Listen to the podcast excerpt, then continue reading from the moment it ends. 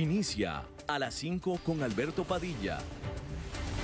Un programa diseñado con el objetivo de llevarte diariamente un tema de actualidad, acompañado siempre de reconocidos editorialistas, de lunes a viernes a las 5 de la tarde por CRC 89.1 Radio.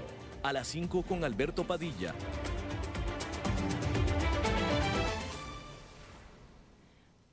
Muy buenas tardes bienvenidos a las 5 con Alberto Padilla. Lisbeth Dulet le saluda. Alberto no se encuentra, evidentemente, no se encuentra eh, en el país, así que bueno, hoy haré la suplencia. Así que tamaño reto me corresponde el día de hoy. Muchas felicidades a todos los niños, a los niños de corazón, a los que llevamos un niño dentro. Y recuerden que el día de hoy es un día de reflexión sobre lo que le debemos a la niñez y también sobre lo que nos debemos a nosotros.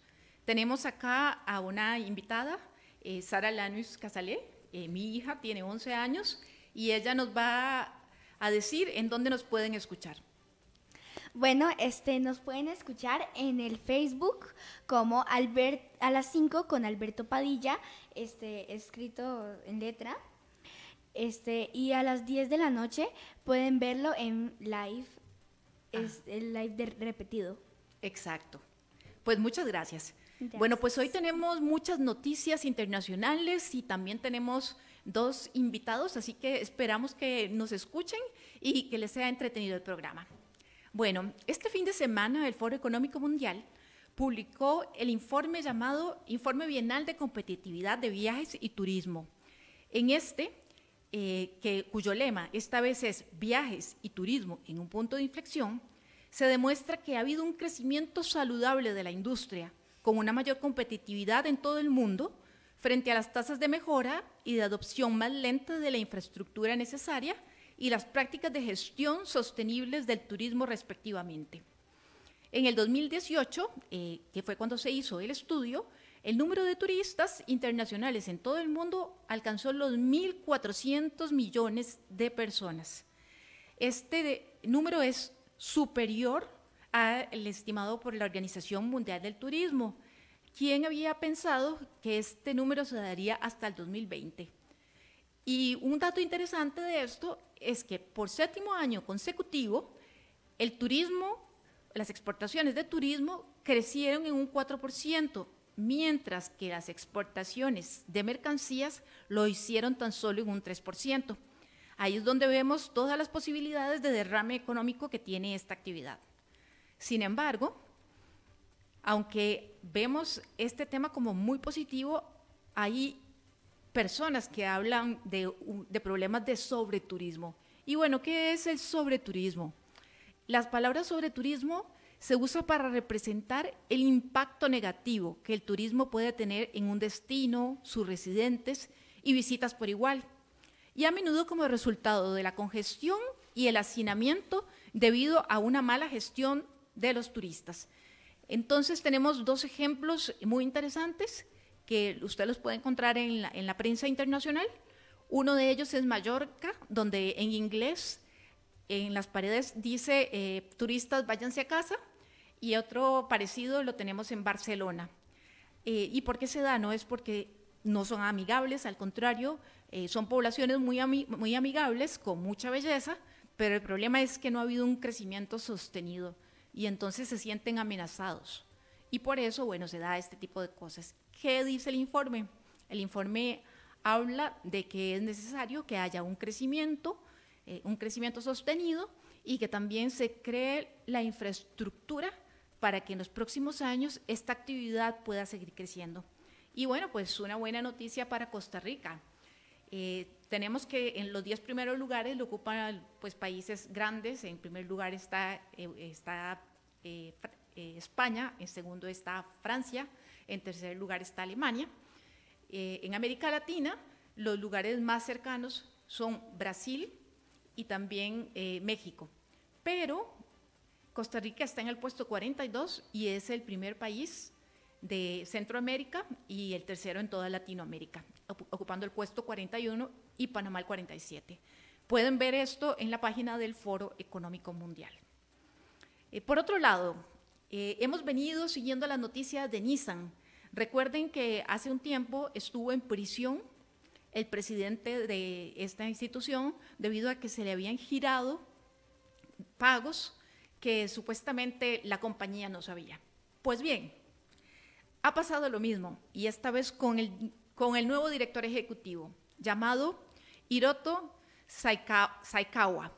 Él está inmerso en un escándalo a causa de una, de una paga o una prima percibida de forma indebida, indebida. Y hoy que se realizaba una reunión en donde este iba a ser uno de los temas principales, renunció y eh, dijo que renunciará a partir del 16 de septiembre. Bueno, sabemos que eh, sabemos que Carlos, a Carlos Gosch no se le dio la última vez la posibilidad de defenderse y se le expulsó en noviembre pasado. Así que bueno, estaremos pendientes a ver qué pasa con esta compañía. Y en otras noticias, bueno, a pesar de que todos estamos oyendo hablar de guerra comercial, resulta que ahora el secretario del Tesoro descarta la posibilidad de una recesión en Estados Unidos. Pues sí, eso lo dijo el día de hoy, para sorpresa de todos.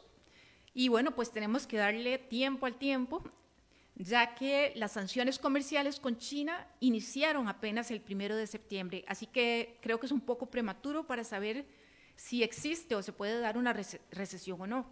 Lo cierto es que a nivel mundial, y usted lo sabe, lo hemos comentado acá, si existe una desalir, eh, ya no dije la palabra, se está desacelerando la economía en, todo el mundo. Eh, eh, y, China es uno de esos países que ha venido teniendo tasas de crecimiento de antes de 10% por ciento y ahora de 6%. Pero bueno, vamos a ver qué sucede con, eh, con los nuevos impuestos que han puesto, que ha puesto los Estados Unidos. Y por cierto, bueno, Donald Trump se, le, se le consultó si pensaba hacer otra negociación con China y dijo que eso lo haría solamente si ganaba un segundo periodo como presidente.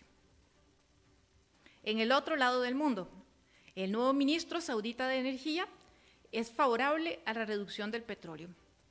Eh, la política petrolera de Arabia Saudita no cambiará, lo dijo el día de hoy. El príncipe Abdel Aziz bin Salman, quien es el nuevo ministro saudita de Energía y el hijo del rey de Arabia Saudita, y dijo que una baja en la producción va a beneficiar a todos los países que son miembros de la OPEP. Por supuesto, si hay una reducción de la oferta, el, precio del crudo aumentaría. Y en otros temas que teníamos pendientes, por fin tenemos ya solo una candidata para dirigir el Fondo Monetario Internacional. Esta vez se trata de una mujer, la, la búlgara Cristalina Georgi, Georgieva. Eh, ella iría a reemplazar a Christine Lagarde, eh, la francesa que ahora va a dirigir el Banco eh, Europeo, y sería la segunda mujer en dirigir esta organización. Y es interesante porque ustedes recordarán que hay casi un acuerdo tácito entre Estados Unidos y la Unión Europea.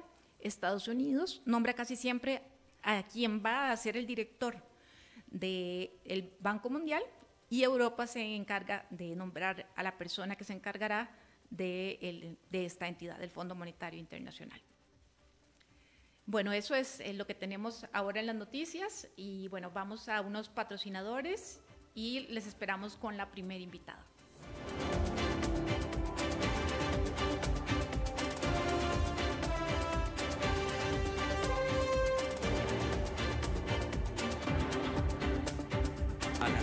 Con Alberto Padilla por CRC 89.1 Radio. En Soluciones Creativas somos expertos en gestión de capital humano para que nuestros clientes puedan concentrarse en el desarrollo de su estrategia de negocios. Creamos valor humano. Más de 20 años de experiencia nos respaldan en el manejo de personal de punto de venta para cadenas comerciales, retail, empresas de servicio, courier y telecomunicaciones, entre otras. Ingresa a solucionescreativas.mx y conoce nuestros servicios. O seguimos en Facebook como Soluciones Creativas Costa Rica.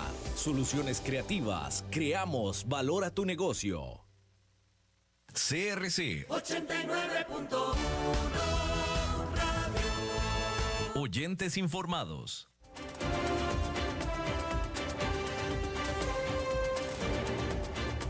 Seguimos escuchando a las 5 con Alberto Padilla. Buenas tardes, estimados amigos. Volvemos a las 5 con Alberto Padilla. Lisbeth Dulet les está hablando el día de hoy. Alberto Padilla no se encuentra, volverá el próximo viernes. Sin embargo, espero que los tengamos entretenidos. Pues bueno, hoy tenemos como invitada a la empresaria y mentora de emprendimientos, eh, Ana Alfaro. Ella es la fundadora de You Pura Vida y nos va a hablar de un tema muy interesante, que es el tema del comercio electrónico. Eh, buenas tardes, Ana, ¿cómo estás? Buenas tardes, muchas gracias por la oportunidad. Bien, gracias a Dios. ¿Y, usted? Muy bien, pues muy, muy contentos de tenerte por acá. Gracias, gracias, igualmente. Y un saludo a todos los radioyentes. Pues muchas gracias, Ana. Gracias. Ana, hemos visto que debido al desempleo que, que se está dando en Costa Rica, principalmente en los jóvenes, hay una tendencia de las personas a emprender.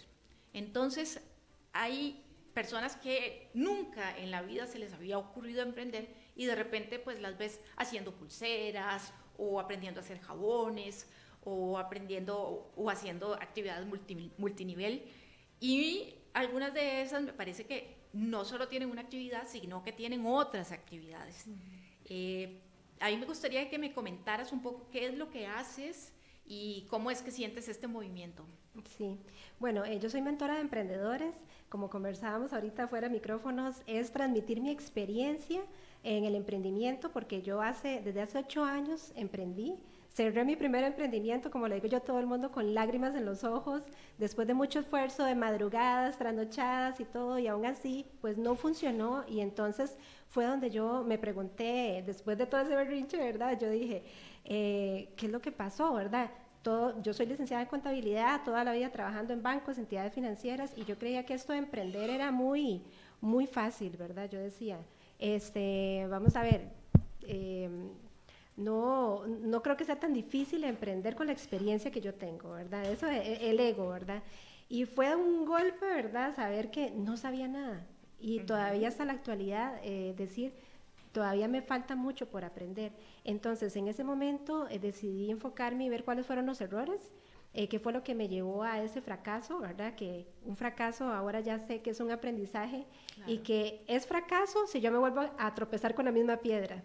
Pero si, si logré aprender la lección, no es fracaso, es aprendizaje. Entonces fue ahí donde eh, empecé a, formarme, a buscar temas de eh, negocios en línea, de redes sociales, cómo trabajar todas las ventas por internet, cómo trabajar el tema de ventas como tal, productos, a formarme en aquellas áreas, estrategia, mentalidad, porque la mentalidad es vital en el emprendimiento. De hecho, el emprendimiento un 80% es mentalidad y un 20% es estrategia. Tanto así. Es pasar de empleado a emprendedor. son dos mentales, mentalidades diferentes totalmente. ¿Y, fuiste en algún momento, fuiste empleada? Claro, sí, yo desde el año, yo salí en el, en el año 2000 del vocacional de técnico en contabilidad y empecé a trabajar en el 2001 en contabilidad hasta ya hace ocho años que decidí emprender, o sea, 15 años prácticamente de mi vida este, en contabilidad. Todavía yo digo que la contabilidad me persigue, ¿verdad? Pero no es mi pasión, eso yo se lo digo a todo el mundo, eh, fue por necesidad económica, porque mi familia era muy humilde, ocupábamos generar rápido ingresos, pero lo mío es enseñar, lo mío es transmitir, lo mío es emprender, amo emprender, amo tener ideas, desarrollarlas, ayudar a las personas a descubrir sus talentos. Eh, nosotros mismos como familia tenemos nuestros emprendimientos, entonces es, es, es la libertad, la libertad de tiempo, de, de disponer, de, de cómo hacer las cosas definitivamente este es, algo que no tiene precio, ¿verdad? Y después de trabajar tantos años para empresas, sobre todo bancos, entidades financieras, que es bastante, el que trabaja ahí, tal vez me está escuchando, sabe que es fuerte, ¿verdad? lo que le piden a uno es bastante como colaborador. Entonces, igual agradezco muchísimo esos años porque me dieron también mucha experiencia que ahora transmito, pero realmente emprender es, es, es, es un arte también. Y yo, ¿qué es lo que hago ahora? Como vi esa necesidad, hace tres años decidí que quería ayudar a otros, porque me empezaron a preguntar, Ana, pero entonces ya fracasaron y ahora todo va súper bien, ¿cómo lo hiciste? Entonces, empezar a transmitir esos conocimientos a través de talleres presenciales, cursos en línea, que los amo porque puedo llegar a diferentes partes del mundo sin necesidad de atarme a, a una ubicación, tengo cursos en línea, eh, hago, por ejemplo, esta semana estoy con una maratón reto virtual gratuita para un montón de personas, hay casi 100 personas anotadas. O sea, eh, es, estamos en un momento, en el mejor momento de emprender, porque no hay límites para pues llegar a miles de personas. Es genial, y, quisiera detenerme acá porque mencionaste hace rato algo que es muy importante y es el tema de fallar. Y es que, bueno, justamente que, que estoy eh, en procesos de coaching, una de las cosas que siempre nos dicen es falle, falle, falle, y, y falle y hágalo rápido y hágalo todas las veces que sea necesario. Sí. Porque entre más falle usted, más va a aprender. Sí, de hecho, eh, dice por ahí, hay un dicho que, o no sé si es una frase de alguien, que si no estás fallando es que no estás haciendo nada. Entonces, tan simple como eso. El miedo al fracaso eh, es, natural, sin embargo, cuando vemos que es un aprendizaje y demás, podemos sobrellevarlo. O sea, y es peor, es peor sentir que no estoy haciendo nada y sentir uno en el corazón ese llamado de que hay algo más para mí y no, no lo estoy haciendo. Perfecto. ¿Y cuando empezaste, qué fue? ¿Decidiste que ibas a ser mentora de emprendimientos o, cómo fue tu proceso? No, bueno, de hecho el primer emprendimiento fue un local de venta de artículos de fiesta, piñatas personalizadas y demás. Este, empezamos a emprender primero también porque la exigencia de los trabajos que yo tuve en ese momento, eh, me enfermé de estrés, me enfermé de estrés Creo que la vez pasada que estuve aquí con Alberto conté brevemente eso. Me enfermé de estrés y este, me hicieron exámenes de todo tipo. Pensaba que yo tenía no sé cuál enfermedad, ¿verdad? Cuando al final, gracias a Dios, todo salía bien para mí, ¿verdad? Que no tenía nada pero yo seguía con migrañas, eh, gastritis, eh, de un mes a otro había bajado 5 kilos, o sea, era una cosa impresionante, yo no dormía, ah, de hecho, un, día de estos vi unas fotos de, de ese momento y yo me veo más joven ahora que hace ocho años, era el estrés, entonces también fue una decisión. Ya yo desde el colegio, yo siempre dije, yo no quiero trabajar toda la vida para un patrono, yo quiero tener mi propia empresa. Y eso me martillaba en mi mente también, hasta que llegó un momento en que la doctora me dijo, tienes una hija, ¿verdad? Y yo, yo le dije, sí, mi hija ahorita tiene 15 años, y me dice, si quieres verla por más años, hace algo, porque hay que tomar una decisión. Y en ese momento decidimos emprender, claro Luego pasaron muchas cosas, no estaba lista totalmente, creo que nadie va a estar listo, yo creo que todos tenemos por requisito que fracasar en el emprendimiento al menos una vez en la vida, ¿verdad? Entonces, Dios sabe cómo hace todo, todo es perfecto bajo, lo que Dios diga y realmente amo todo este proceso que hemos pasado. Perfecto. Y bueno, luego eh, tú nos, venías a hablar un poco del, o a darnos algunos consejos. Sí. Eh, en este momento en que la economía está contraída, eh, muchas personas tienen que pagar locales y tal vez eso les, les sale un poco caro. Y la alternativa es hacerlo en línea. Bueno, yo aquí, aquí tengo a, mi hija, que es una youtuber. Excelente. y que seguramente va, va, a ser una emprendedora también. Y eh, bueno, pues a mí me gustaría que me cuentes un poco sobre, sobre el tema del comercio en línea. Eh, hoy justo, bueno, ayer justo estaba leyendo en TN Magazine un tema de que eh, América Latina estaba creciendo en el comercio electrónico. Eh, me parece que estaba creciendo a tasa de 20% en los últimos tres años. Sin embargo, España está creciendo un 30% cada año, o sea que todavía hay un rezago. Y uno de los cinco aspectos que mencionaban es el tema de que todavía hay personas que tienen temor de comprar en línea, eh, también que, no usan tal vez las mejores plataformas, eh, otros también que consideran que tal vez los costos los costos, ¿verdad? Que pueden ser altos, porque si vas a comprar un brazalete o algo que vale 1.500 y te vale otros 1.500 el transporte, pues sí. Y, y, otro tema este, que tiene que ver con eh, el tema de que hay gente que siente inseguridad a la hora de dar un, número de tarjeta de crédito. Pero bueno, cuéntanos un poco sobre cómo es un emprendimiento. Un emprendimiento. Digamos, yo, Liz Rodulet, eh, quiero vender, ¿qué quiero vender? Quiero vender pulseras. Entonces, ¿qué hago? Eh, ¿Qué plataforma uso? ¿Cuáles son los pasos que debo seguir? Sí, bueno, lo primero es definir quién es mi cliente estrella, ¿verdad? Porque está bien, yo puedo querer vender pulseras, pero tengo que definir para quién son esas pulseras, si son para jóvenes, para niñas, para mujeres más maduras, para incluso para todavía mujeres más, maduras, se me ocurre, o para hombres, porque también ahora los hombres usan muchas pulseras, ¿verdad? Entonces tengo que definir quién es mi cliente estrella, quién es esa persona a la que yo le estoy dirigiendo mi producto, en este caso. Y ahora sí, reviso en qué red social o en qué medios online se mueve esa persona. Porque, por ejemplo, una persona de 45 años para arriba, no están dada a usar redes sociales o a usar internet. ya lo están usando, pero muy poco. O sea, no, no es que ellos pasan ahí todo el día. Ellos de vez en cuando, cuando un nieto, un hijo, así los obliga a estar ahí, ¿verdad? Entonces, estar, hacer un comercio online con ese tipo de público es mucho más difícil. Es, es poco probable que yo crezca rápido, ¿verdad? En, en este momento.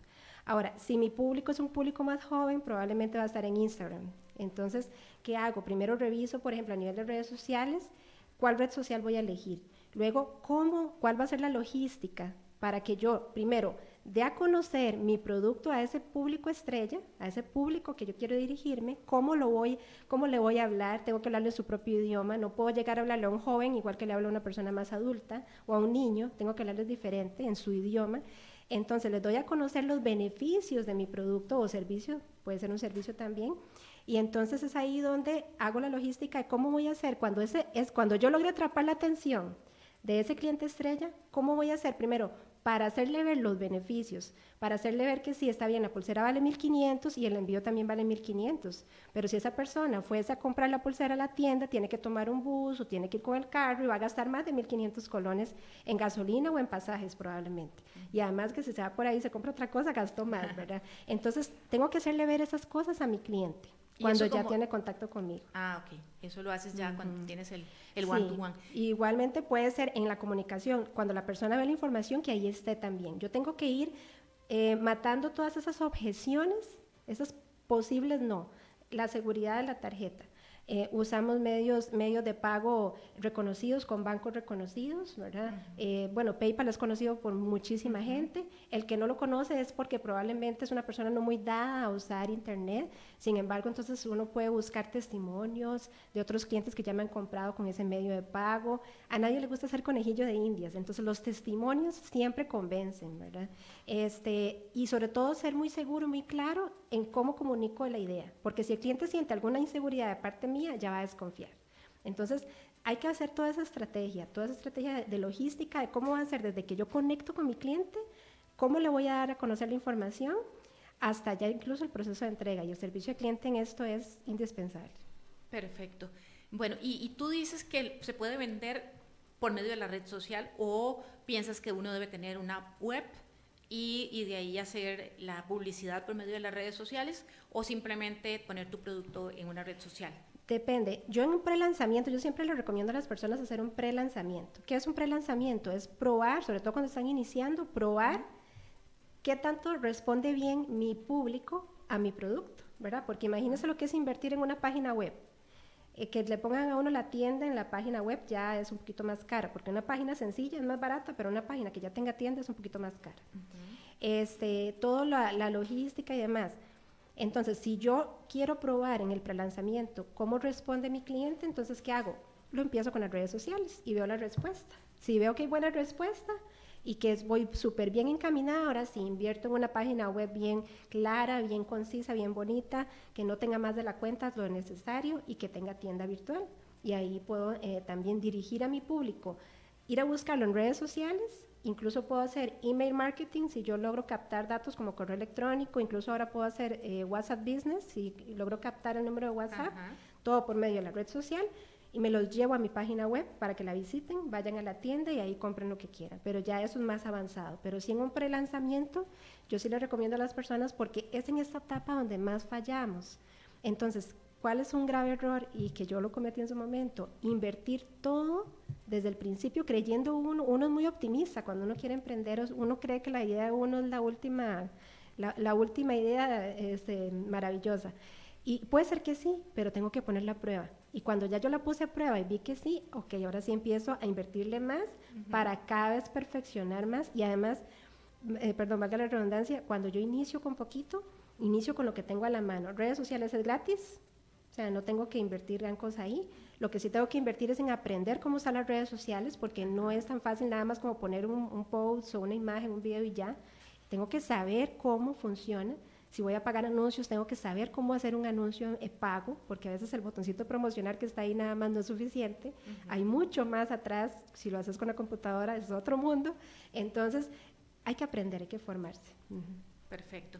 ¿Qué, eh, ¿Qué, plataforma usas? Ah, bueno, ya, me dijiste de las redes sociales, pero para hacer una página web, ¿qué plataforma usas? Depende, hay WordPress, este, hay GoDaddy, hay unos que traen ya plantillas listas que tal vez no son las más lindas, pero si alguien quiere hacer su propia página, quiere, le gusta experimentar con eso, pues puede hacer su propia página, ya hay plantillas listas que nada más uno las mejora, o pagarle a un programador web, a una persona que le, que le haga su página a la medida, ¿verdad?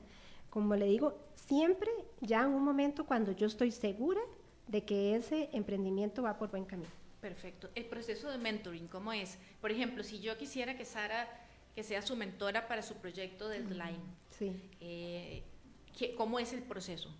Primero es ver eso, la idea, ¿verdad? Ver qué es lo que quiere la persona, a dónde quiere ir, de aquí a tres años o dos años, cómo se ve, para hacer todo un plan de cómo, cómo lo vamos a hacer, ¿verdad? Siempre, vamos a ver, si yo me quiero ir de vacaciones, yo empiezo, ok, ¿a dónde quiero ir? ¿Con quién voy a ir? ¿Cuándo voy a ir? ¿Cuánto dinero tengo para ir? a qué horas me voy a ir y cuándo me regreso, todo eso. Si hacemos ese plan para unas vacaciones, hay que hacer un plan todavía más detallado para emprender. Entonces, a partir de ahí vemos al cliente estrella, definimos a quién le vamos a vender, cuál es la red social más adecuada, cuáles son los beneficios de mi producto o servicio, este, qué, qué tengo que mejorar, cómo voy a dar a conocer ese producto o servicio, ¿verdad? Porque a veces eh, se me ocurre que yo venda teles, televisores, y yo empiezo, ah, bueno, es que está hecho con chips de no sé qué y no sé cuánto, y con, empiezo con un montón de cosas técnicas, cuando el cliente lo que ocupa saber es si es Full HD y tiene buen volumen, se me ocurre, ¿verdad? Entonces, a uno no le importa tanto cómo está hecho, a mí no me importa cómo está hecho el queque, que me digan, ah, vea, lo hice con un kilo de harina y aquí y allá, no, a mí no me interesa cómo hicieron el queque, los ingredientes, a mí me, yo ocupo que me digan, es delicioso y usted va a quedar pues encantada y sus invitados también, ¿verdad? Así es como tenemos que transmitir la información en el idioma de nuestro cliente, qué le interesa a él escuchar. Y entonces en el mentoring yo voy transmitiéndole a la persona todo eso, hacemos planes de acción, por ejemplo, si nos reunimos cada dos semanas, entonces ahí definimos, ok, es, en estas dos semanas vas a hacer esto, esto y esto y esto. En la siguiente sesión vemos lo que hizo en esas dos semanas, se corrige lo que no funcionó o lo que no se hizo, se hace y se, eh, se, vuelven a poner planes de acción para las siguientes dos semanas y así es aprender y hacer. Como yo le digo a mis clientes, yo no les vengo a dar teoría, o sea, yo les vengo a enseñar. Ustedes tienen que aprender y hacer, porque si no, no avanzan, ¿verdad? Entonces también eso requiere un compromiso de la persona. Y como yo les digo también, yo les doy las tenis y ustedes tienen que correr la carrera. Yo no puedo correr la carrera por ustedes. El que tiene que sacar el tiempo para hacer las cosas son ustedes el compromiso, la pasión, las ganas, el deseo de hacer las cosas. Y así, es, y así va el proceso de mentoring. Y por lo general las personas que están comprometidas en mes y medio ya están teniendo resultados.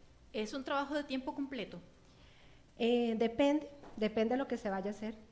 en, negocios online, la ventaja es que si una persona trabaja en una empresa con un patrono, en los tiempos libres puede ir desarrollando la, la empresa también, de, su propia empresa, su propio emprendimiento. Entonces, vamos a ver, igualmente yo digo, ¿qué queremos? Si esto es un hobby, eh, hagámoslo eh, relax. Pero si esto es porque yo quiero algún día ser libre financieramente, ser tener libertad de tiempo, comprometámonos. Si hay que levantarse dos horas más temprano, nos levantamos. Si hay que acostarnos un poquito más tarde, nos acostamos. Si los fines de semana paseábamos, ahora vamos a, a trabajar en nuestro emprendimiento. Requiere compromiso, pero el resultado y la recompensa al final valen más que la pena. Perfecto. Bueno, pues me parece muy interesante, Laura. No sé, Sara, ¿tenés alguna consulta como niña? Eh, bueno, este, yo voy a explicar, porque es que el Día del Niño eh, es el Día del Niño. Ah, este. ok, vas a cambiar de tema, perfecto. Ok, Sara, ¿por qué el Día del Niño es hoy? Cuéntanos. Bueno, este, por iniciativa de la Junta Directiva del Patronato Nacional de la Infancia, este, desde el 12 de julio de 1946 se celebra el Día del Niño en Costa Rica, el 9 de septiembre de cada año. En el gobierno de don Teodoro Picado se estableció formalmente la celebración este día. Por decreto, hoy se celebran 73 años. En 1954, la Organización Mundial de Naciones Unidas solicitó a los países tener un día para celebrar niños y niñas. Así que bueno, yo les quiero desear a todos esos niños y niñas un muy feliz Día del Niño este, y que la pasen muy bien. Muchas gracias, Sara.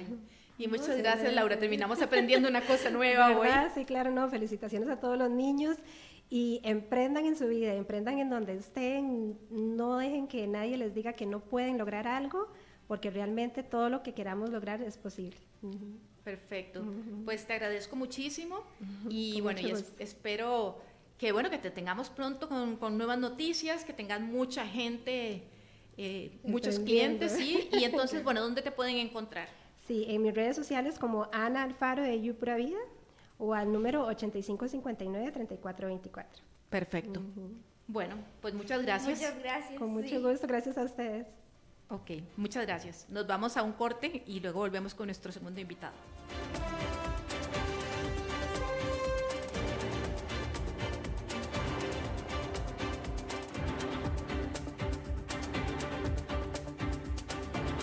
A las 5 con Alberto Padilla por CRC 89.1 Radio. En Soluciones Creativas somos expertos en gestión de capital humano para que nuestros clientes puedan concentrarse en el desarrollo de su estrategia de negocios. Creamos valor humano. Más de 20 años de experiencia nos respaldan en el manejo de personal de punto de venta para cadenas comerciales, retail, empresas de servicio, courier y telecomunicaciones, entre otras. Ingresa a solucionescreativas.mx y conoce nuestros servicios. O seguimos en Facebook como Soluciones Creativas Costa Rica. Soluciones creativas. Creamos valor a tu negocio. CRC 89.1 Oyentes informados.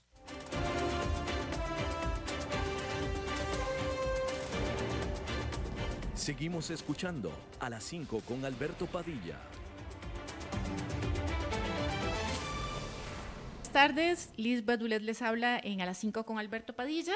Eh, vamos a tener, un, hoy Glenda no está con nosotros, eh, tenemos una suplencia perfecta acá. Eh, tenemos a una persona que es muy conocedora del tema económico, fue ministro de Hacienda, perdón, fue presidente de Volaris, ya más o menos se van haciendo idea, ¿no? Don Fernando Naranjo está acá con nosotros. Buenas tardes, don Fernando. Y también canciller. mucho gusto estar con usted y con todos los radioescuchas. Muchas gracias, don Fernando. Gracias por tomarnos la llamada. Don Fernando, eh, hemos visto que ha habido una gran volatilidad en el tipo de cambio. ¿A qué se debe? Porque vimos un momento en que el tipo de cambio que estaba en 600 y luego llegó y cayó casi a 575 y este fin de semana pudimos ver que había un repunte o, una depreciación pequeña, pero la hubo. ¿Hay alguna razón especial por esto? Bueno, eh, vamos a ver.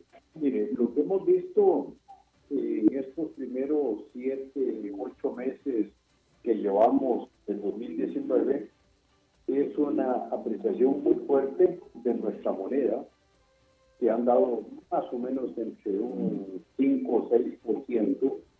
Y bueno, realmente no se justifica esa apreciación, porque si uno analiza las variables de la economía nacional, Aquí no ha aumentado la productividad. Perdón, perdón. Don Fernando, no, no le escuchamos bien. No sé, tal vez si se puede acercar más al teléfono porque se, no se escucha muy bien.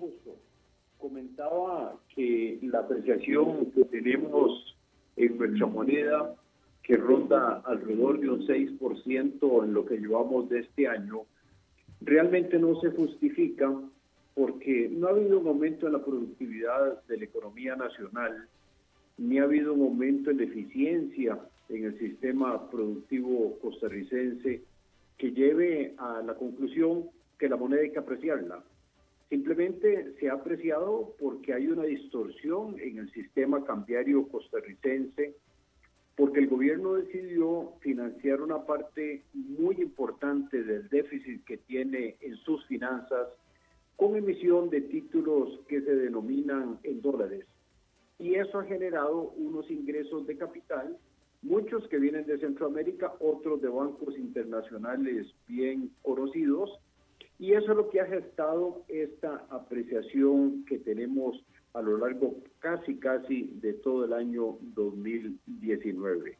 Entonces, la razón de por qué se da no es porque haya mejorado la economía de Costa Rica, ni es porque realmente tenemos una moneda más fuerte. La razón es por un endeudamiento mayor que hoy día tiene Costa Rica con respecto al mundo. Esa es la razón. Ahora, ¿qué ha pasado en las últimas dos semanas? Realmente ha sido muy sorpresivo. Primero, porque empezó un proceso de evaluación eh, importante en la economía nacional eh, que iba hasta finales de, de la semana pasada, pero el viernes se volvió a apreciar la moneda y hoy otra vez se volvió a apreciar la moneda. Interesante destacar que cuando vino esta devaluación en las últimas dos semanas, el volumen de transacciones en el mercado de tipo de cambio de moneda era realmente muy pequeña. En, en, cambio, en los últimos días, tanto el viernes como hoy, el volumen ha sido mayor.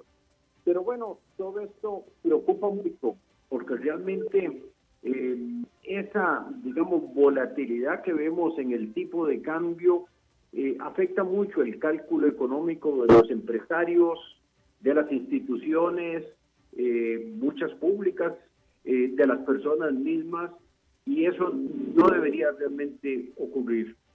Tenemos un sistema de flotación administrada y precisamente si yo entiendo lo que debería hacer el Banco Central y muchas veces no lo entiendo, es precisamente tratar de reducir al mínimo esa volatilidad sin afectar las tendencias que realmente eh, se sientan en la economía. Pienso, finalmente, como un comentario introductorio, que realmente esta apreciación que estamos teniendo en la moneda costarricense va a tener efectos bastante perjudiciales en la estructura de producción de Costa Rica, no solo de los exportadores, sino también de los productores locales. Don Fernando, y una consulta, sí, yo quisiera saber el impacto, porque a una mayor apreciación, las, eh, todo lo que, las exportaciones o inclusive el turismo significa que está, se está generando menos colones. Eh, y entonces hay una caída de, ingreso. ¿Cuál es el efecto que, se ha podido ver? Porque además de eso tenemos unas tasas de interés que están cayendo. Bueno, ese es, otro tema. Don Fernando, no, no le escucho, tal vez si me habla un poquito más fuerte. Perdón, sí, con todo gusto. Mire, ese es otro tema. Todos los eh, indicadores de cifras monetarias nos señalan una situación en la parte monetaria de la economía, donde las variables monetarias están creciendo muy poco. O sea, el Banco Central está siguiendo una política relativamente restrictiva y eso también está afectando el funcionamiento de la economía. Ahora el banco podría estar manejando una política monetaria bastante más flexible de lo que tenemos hoy en día. Entendemos, y el banco ya hizo unos ajustes, en cuanto a los encajes legales, en cuanto a la revisión a la baja en la tasa de política económica, la tasa de interés de política económica, pero esos son efectos, digamos, que se van a dar eh, no de inmediato, sino mm, de varios meses después. No creo que el impacto de esas medidas pueda estar ocurriendo antes de finales de año. Entonces siento que realmente el país está enfrentando una situación bien, bien complicada de un estrujamiento en la parte real de la economía generado por la forma como el gobierno decidió endeudarse para financiar el déficit o el faltante de financiamiento que en estos momentos tiene eh, el gobierno nacional.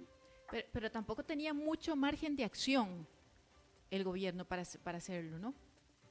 No, claro, desde luego que tenía muchas cosas que podía haber hecho, pero realmente no se han hecho. La primera es que yo no conozco ningún caso de un país que resuelva un problema fiscal emitiendo títulos en una moneda extranjera. Eso yo no lo había visto. Aquí estamos endeudándonos con el exterior para pagar sueldos, para pagar pensiones, para pagar intereses de la deuda pública.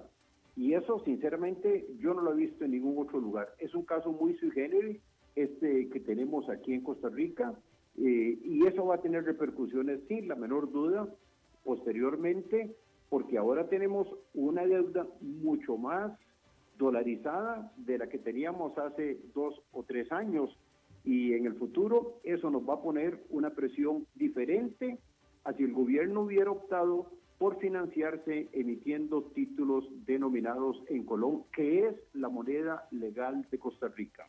Es, sería una manera de hipotecar nuestro futuro. Bueno, lo estamos hipotecando ahora al exterior y eso es muy delicado. A mí me correspondió, junto con don Eduardo Lizano, renegociar la deuda externa de Costa Rica en los años 80 y fue un proceso muy complicado para el país. Ahora estamos haciendo lo mismo, por razones diferentes. En ese entonces fue problemas de financiamiento externo que el país eh, tenía. Ahora lo estamos haciendo por problemas de financiamiento del gobierno. Pero a final de cuentas, los dos fenómenos son muy parecidos. Usted se endeuda en el exterior o el país se endeuda en el exterior para resolver un problema. En aquel entonces no habían dólares. Hoy lo que tenemos es carencia de colones, pero nos financiamos en el exterior y eso nos va a poner una presión muy fuerte en los próximos años, eh, ya no solo en la parte fiscal, sino en la parte externa de la economía nacional, cuando el gobierno tenga que pagar todos esos títulos emitidos en moneda extranjera, o sea, en dólares. Exacto. Y bueno, y, se está afectando la economía real, que, es la que en la que no se está invirtiendo no hay, no se está invirtiendo. Desde luego que se está afectando la economía real porque con esta apreciación, y, vean, digamos que la apreciación ha sido de 6% en estos primeros meses del año y tenemos una inflación del 3% en la economía nacional, o sea, usted le está poniendo, o, o, el gobierno le está poniendo una presión muy fuerte al sector productivo nacional.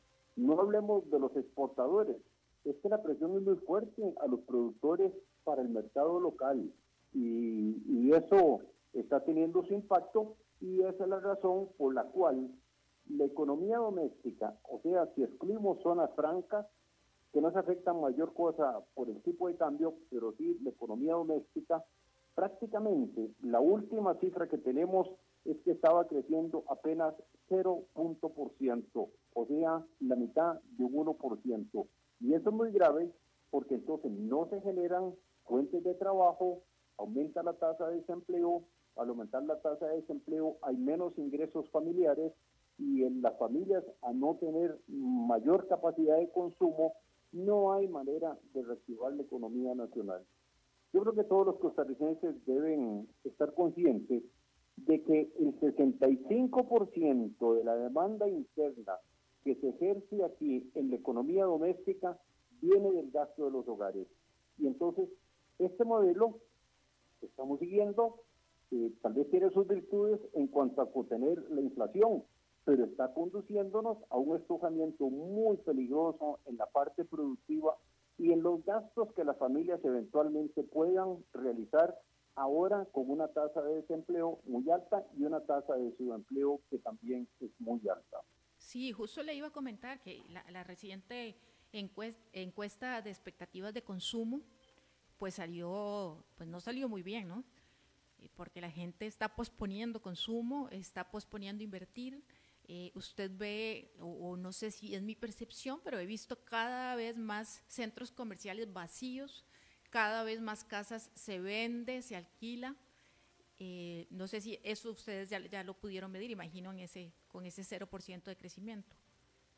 Bueno, efectivamente, vea, la última encuesta que calcula la Universidad de Costa Rica eh, tiene un nivel muy bajo de, digamos, de confianza de parte de los consumidores eh, y muy interesante cuando ellos hacen una pregunta si esto es un buen momento para comprar una casa o comprar un vehículo, más del 60% de las familias en esa encuesta que realiza la universidad eh, declaran que este no es un buen momento ni para comprar una casa ni para comprar un vehículo. Y eso señala un pesimismo muy fuerte, que no lo estamos logrando cambiar, ¿verdad? Y que si no hay un viraje en el manejo, repito, de la forma como el gobierno se financia, eh, yo veo delicado, eh, o veo muy difícil, perdón, que podamos pensar en una reactivación de la economía nacional.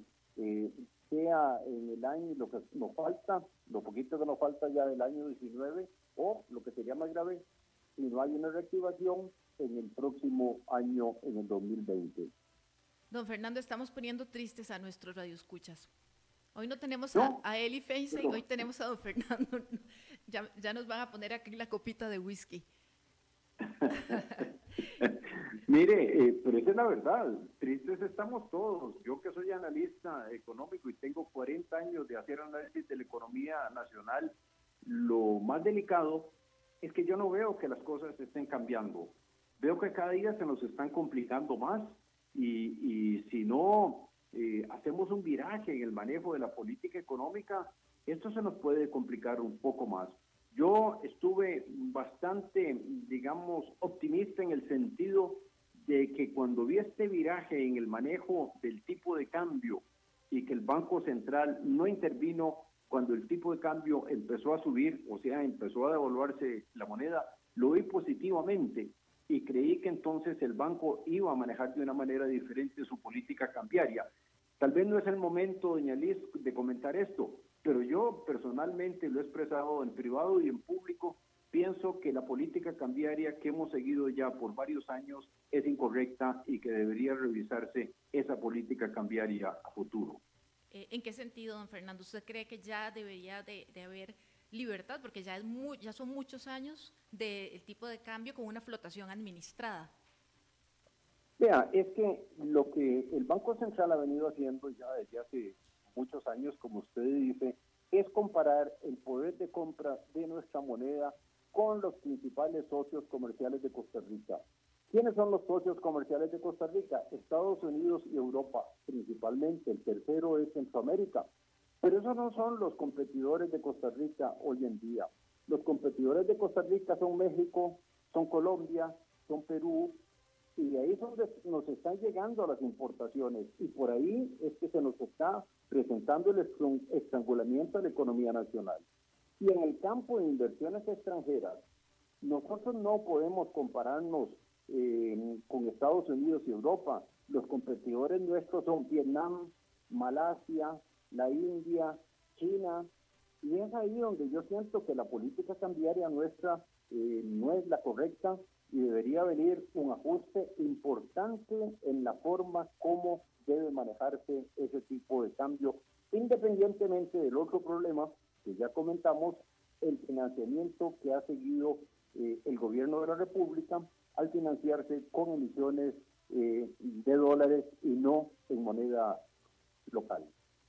Don Fernando, este tipo de, expresiones que, usted nos ha dado, usted, ¿qué, le ha dicho el presidente del Banco Central? En alguna ocasión, en, uno de los seminarios de CEFSA, eh, donde, usted está, eh, estuvo el, presidente del Banco Central. ¿Le hizo algún comentario? Porque, bueno, hemos tratado de tenerlo acá en el programa en los últimos tres meses y no hemos obtenido respuesta. Eh, ¿Tiene usted alguna información adicional de, alguna cosa que piense hacer el presidente? Bueno, vea, eh, públicamente hay varias economistas que han planteado una revisión total de la política cambiaria. Don Denis Meléndez es uno de ellos. Yo también eh, he participado en algunos eventos privados y también públicos donde claramente he manifestado, digamos, la preocupación. Y hoy en día, eh, no solo nosotros dos, hay muchos economistas que creen que hay que darle un viraje al manejo de la política cambiaria porque no nos está dando los resultados que el presidente, ni el gobierno, ni todos los costarricenses queremos. Vea, doña Liz, esto es como un partido de fútbol, ¿verdad? Vamos perdiendo el partido de fútbol 2 a 0. Y si usted no pone a los jugadores a jugar de una manera diferente, eh, vamos a perder 4 a 0. Y, o si se requiere cambiar jugadores, hay que cambiarlos en un partido de fútbol. O, el entrenador. El, país no puede dejar de hacer ajustes y cambios que busquen superar esta situación tan delicada que hoy en día estamos enfrentando en materia de producción y en materia, que es todavía más importante, de, de empleos bien remunerados que toda sociedad aspira a tener. Eso es cierto. Y, bueno, en un estudio de, salarios eh, que se había hecho hace, hace algunos meses, no sé si lo recuerda, don Fernando, donde, donde se hablaba de un salario, promedio de, de, una persona en el sector público de alrededor de un millón de colones, un millón cien, y el sector privado de, con salarios de 500 mil colones.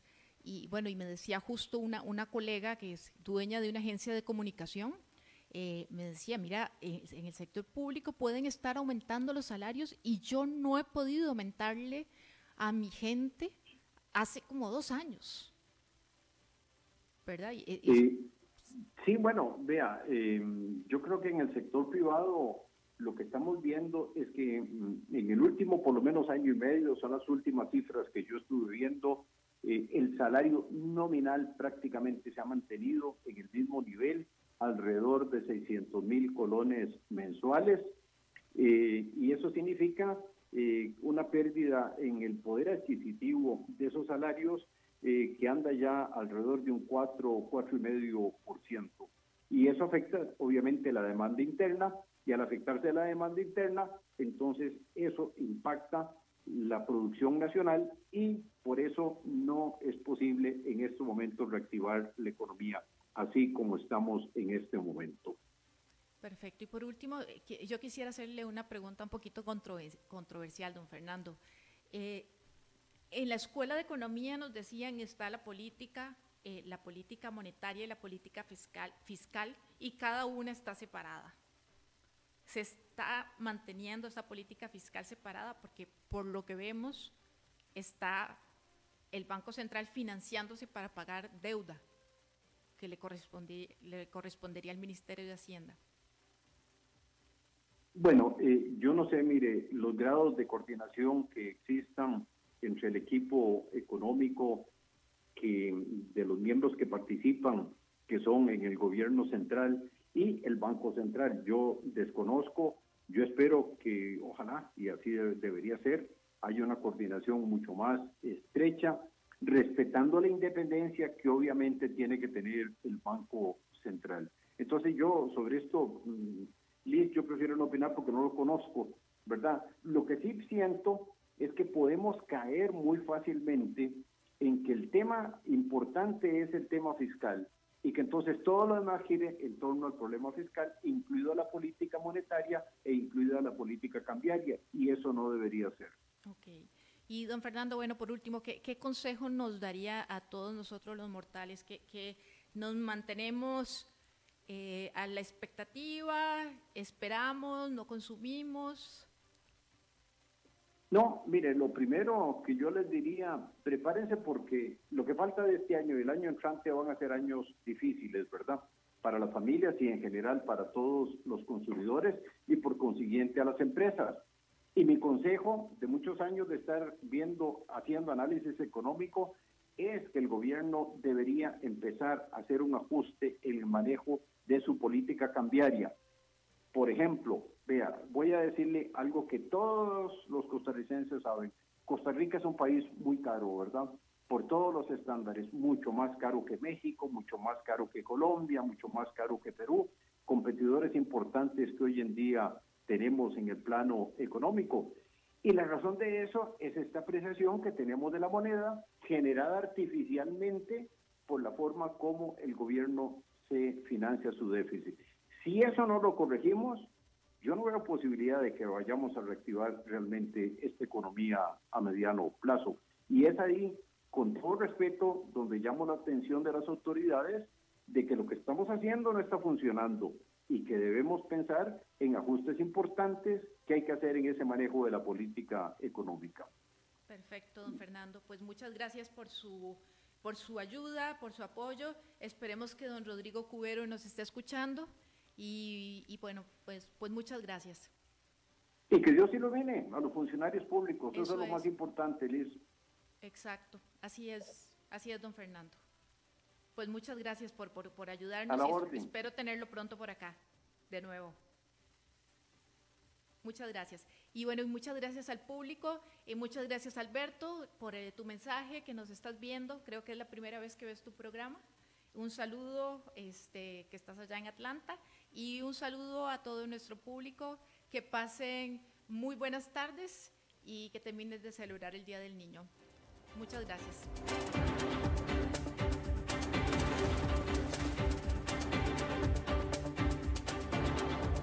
Concluye a las 5 con Alberto Padilla. Un programa diseñado con el objetivo de llevarte diariamente un tema de actualidad, acompañado siempre de reconocidos editorialistas, de lunes a viernes a las 5 de la tarde por CRC 89.1 Radio. A las 5 con Alberto Padilla.